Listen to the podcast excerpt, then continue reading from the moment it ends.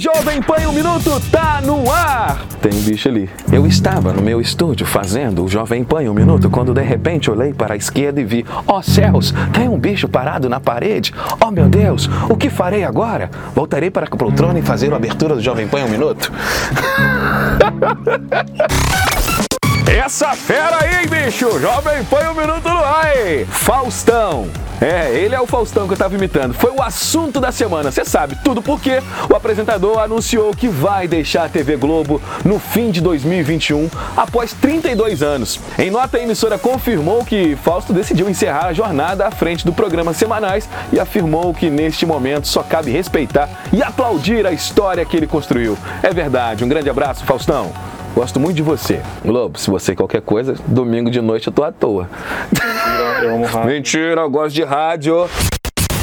Mas a semana também teve Fake news. Pois é, a TV Globo negou a informação de que o jornalista William Bonner teria pedido demissão. O assunto repercutiu após um colunista de fofoca da Rede TV ter dado a notícia de que Bonner deixaria a casa entre dezembro de 2021 e agosto de 2022. Em nota, a Globo limitou-se a dizer que a notícia não procede.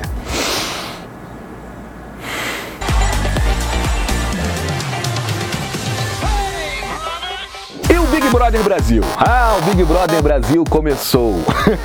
e Projota, um dos confinados na casa mais vigiada do país, já está colhendo os frutos. Três músicas do rapper entraram no top 200 do Spotify Brasil após a estreia do reality show. Ela só quer paz, moleque de vila e sei lá. Outro brother que tá bombando também é Fiuk. Além do sucesso com as Sisters dentro da casa, aqui fora ele teve um aumento de 330% no número de streams na plataforma Deezer. Ninguém segura esse camarote, hein? Caraca, esse Jovem Pan um minuto só foi global, hein?